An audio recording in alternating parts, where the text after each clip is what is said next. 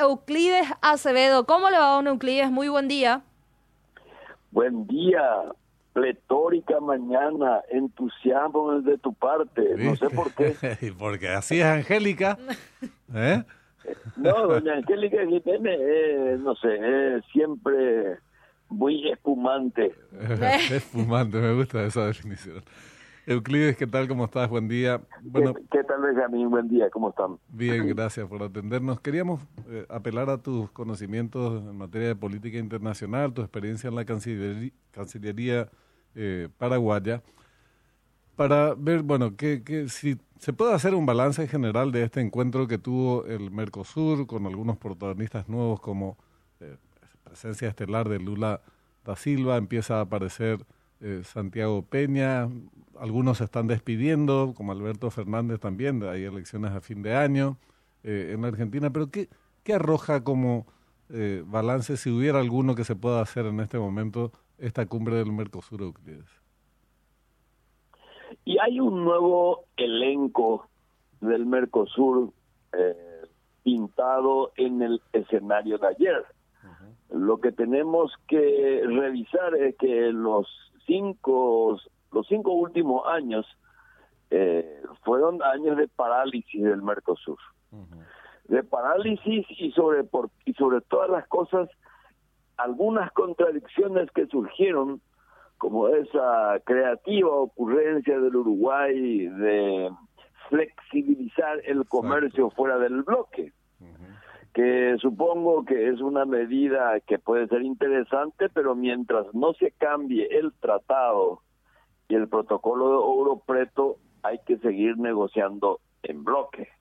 Y creo que el, el retorno de Lula y esa imagen que repite Abdo llevándole a Peña, como lo hizo en su momento Tabaré, llevándolo a la calle Pou, eh, es una imagen un poco de mayor institucionalización de la región.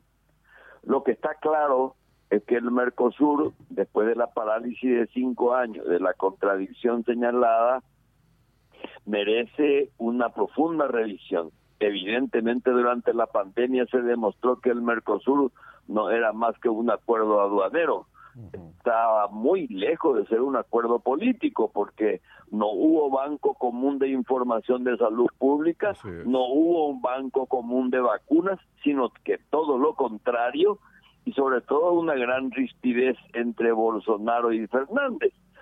Eso, ah, eso hizo que el Mercosur no diera una imagen de bloque, por lo tanto, qué sé yo, una plataforma como CELAC surgió con mayor fuerza bajo el liderazgo de AMLO, pero en este nuevo escenario en que el Mercosur está presionando, repitiendo Lula lo que nosotros hace rato estamos diciendo con respecto a los americanos, que somos aliados pero no vasallos, dice Lula, queremos ayuda y aliados con la Unión Europea y no imposiciones. Es decir, hay un nuevo discurso hay un nuevo reparto usando un, viejo vocabulario del cine de antes.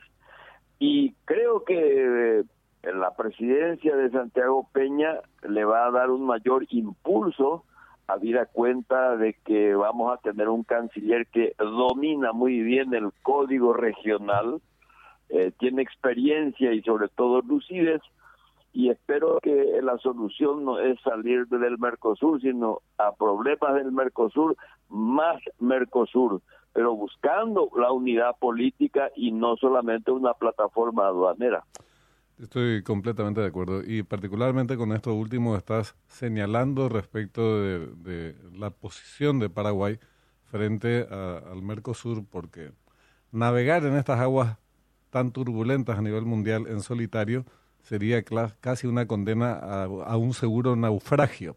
Eh, y tenemos muchos, muchos temas pendientes. Lo que me parece, no, pero tiene que haber una explicación, es que si bien el bloque regional hay que reconstruirlo o redinamizarlo, y si es necesario incorporar nuevas bases, también hacerlo, para negociar con otros bloques, hay cuestiones tan básicas que ni se abordan, que son los problemas entre los miembros del Mercosur para avanzar hacia una integración más eh, concreta, cierta, real.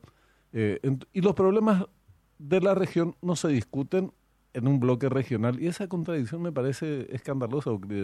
Hidrovía, mismo Venezuela, aunque tenga un componente político lo de Venezuela, Itaipú es un tema que debería discutirse, no resolverse, pero discutirse en ámbitos, en foros como el Mercosur y podemos hacer una lista muy larga de temas regionales que contribuyan a una integración práctica, eh, real, que se pueda palpar hasta el tránsito, no solamente de nuestros productos por los ríos, sino de las personas entre los países eh, componentes del Mercosur. Cuestiones muy concretas, te digo, se discute eh, acuerdos ah, con Europa que son casi imposibles de concretarlo por la postura de la Unión Europea y no se discuten los problemas que tenemos en nuestros patios. Sí, eh, evidentemente pareciera con la exageración del caso. Es decir, el adversario está afuera, pero el enemigo está adentro. Y el enemigo dentro del Mercosur es justamente la falta de un debate fraterno, crudo, pero inteligente dentro de nosotros, como el caso de lo que acaba de señalar, eh, la conectividad de mercaderías y de personas por vía aérea, terrestre o fluvial. Después tenemos los grandes desafíos de la lucha común contra el crimen organizado. Así es. La cuestión, la cuestión del medio ambiente. Entonces, los europeos, que son siempre unos pícaros, saben perfectamente de nuestras debilidades interiores, entonces aprovechan ellos muy feniciamente este, nuestra debilidad interna para querer imponer sus horizontes comerciales. Por eso yo creo que tenemos que exigir que efectivamente Itaipú no sea una bilateralidad entre Paraguay y Brasil, sino que un pretexto de integración regional, una plataforma de desarrollo regional. Y lo mismo hacer también con Yacinetá. Y bueno, dejemos de lado las cisas, las alcabalas, los almofarifagos tan antiguos de nuestra hidrovía y convertirla realmente en una especie de Mississippi, pero mucho más floreciente y mucho más inteligente. Sobre todo, digamos, una nueva ecuación mundial donde hay un nuevo mandarín, eh, hay, un, hay un occidente decadente, hay una OTAN que como cónyuge superstite del pacto de Varsovia no hace otras cosas sino que reacomodar los glúteos de la decadente Europa y bueno, todos esos elementos tenemos que discutir entre nosotros y fortalecernos como bloque para poder efectivamente eh, competir y negociar de una manera mucho más fructífera con otros bloques. Eh, me parece muy interesante y eso yo creo que el canciller Ramírez Lescano eh, lo va a poder llevar con, con mucha habilidad y espero que convoque a las mentes más lúcidas de nuestro país para que efectivamente nosotros no seamos los parientes pobres o los, vecinos pobres del barrio. No, o somos todos iguales o no. Tampoco hacernos de los churros como el Uruguay que ya con ustedes o sin ustedes vamos a hacer. No, no es así. ¿Dónde se va a ir el Uruguay fuera del Mercosur? Eh, decíamos más temprano, eh, es un tanto sorprendente la postura de Uruguay y no, no lo decimos en términos despectivos eh, cuando calificamos que no se corresponde su actitud eh, hasta soberbia y petulante de una calle Pou con la compostura o, o la, la, el perfil del uruguayo promedio, un tipo más bien comedido, un país que siempre se movió de esa manera y este viene con actitudes muy porteñistas, muy porteñistas y cuando usted haciendo usted y como vos decís, eh, son un pedito en el cosmos, como nosotros también, ¿eh? O sea, nosotros también asumimos nuestras propias debilidades, pero eh, hagámoslo de manera racional, busquemos la integración de otros componentes. Bolivia también quiere incorporarse al, al Mercosur. Entonces es una discusión que habría que plantearlo en esos términos, porque si no nos perdemos en las grandes cuestiones que no se resuelven y mientras tanto las pequeñas que son de máximo interés para la región y que podrían resolverse ni siquiera se abordan. Entonces, eh, esa contradicción es la que Paraguay, como vos decís, esperemos que eh, con esta nueva, este nuevo canciller se, se empuje en esa, en esa dirección. Eh, Euclides, una, una cuestión más, porque sabemos que tenemos, estás con un, con un compromiso deportivo muy tempranero, eh, pero queríamos conocer tu opinión porque tiene que ver con política regional, en este caso bilateral, el caso Itaipú. Preocupa que en agosto, o sea, nosotros siempre vamos por detrás de los acontecimientos, esa es una realidad. En, lo que respecta a Itaipú, tenemos dos negociaciones anteriores desfavorables en agosto tenemos el inicio de la revisión del anexo C, un tema de capital importancia, seguimos sin discutir. ¿eh? Yo no sé eh, si ya hay convocatorias del equipo, del nuevo equipo de gobierno. Vos, si tenés información o fuiste llamado porque tuviste mucha participación, conocés eh, ese tema o si sabés que otros están siendo convocados, pues realmente es motivo de preocupación que lleguemos a agosto y no tengamos todavía ni siquiera eh, el enunciado de lo que vamos a eh, discutir entre los paraguayos sobre este tema para después planteárselo a los brasileños. Ignoro esa agenda. Y celebro que estés tocando, celebro que convoques a tu audiencia a un pensamiento por encima de nuestro estercolero doméstico y aumentar nuestro horizonte político intelectual porque a la hora de la verdad el Paraguay va a existir si existe internacionalmente porque si nosotros nos aislamos tipo Corea del Norte no nos vamos a ir a ningún lado en primer lugar. En segundo lugar creo que ese desafío del anexo C y la propuesta que nosotros habíamos hecho de renegociar todo el tratado y tienen que empezar tienen que empezar a ser discutido hasta el momento, bueno, yo no me quiero incluir porque yo soy un, recurso más, pero yo no he sido convocado e ignoro que otras personas hayan sido convocadas por lo menos para discutir una hoja de ruta de cara a estas cosas que son inmediatas. O sea, deberíamos estar ya madurando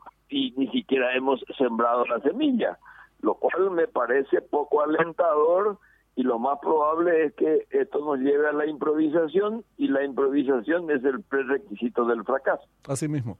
Fíjate, eh, de los temas que, se mencionan, hidrovía es un problema eh, regional, aunque se encara en forma muy bilateral, es regional.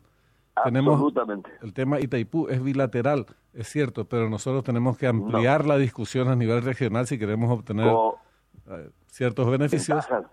Claro, ciertas ventajas tenemos el tema China-Taiwán como política exterior de Paraguay, te digo, ¿verdad? sí, eh, señor. Esas cosas tienen que empezar a plantearse, eh, evidentemente no en términos de exigencia, porque todavía ni se sentó el nuevo canciller en, la Cancillería, pero deberían ser temas de, al servicio de la reflexión y decir, bueno, estamos eh, orientándonos en esta, en esta dirección y empezar a sentar algunas bases, ¿verdad? es que la discusión no puede estar supeditada al calendario político electoral. Las discusiones y los debates están signados por las necesidades coyunturales como estas que señalaste, hidrovía, Paraguay, eh, China, Taiwán, eh, Paraguay, Itaipú, Itaipú como problemática regional. Y, nosotros no podemos dejar de discutir eso y tenemos que empezar a, debatir y sobre todo darle participación a la ciudadanía, sobre todo en los últimos tiempos cuando las cuestiones internacionales parecían ser asignaturas remotas para el ciudadano común. A la hora de la verdad, las relaciones internacionales están directamente vinculadas a la producción nacional. Es decir, este es un tema que debe abordarse ya y no decir, no, no, no, vamos a esperar el 15 de agosto. ¿Qué carajo esperar el 15 de agosto? El problema es ahora. Y el debate debe ser ahora, para que cuando lleguemos en el momento, bueno, lleguemos por lo menos con la batería cargada. Es verdad.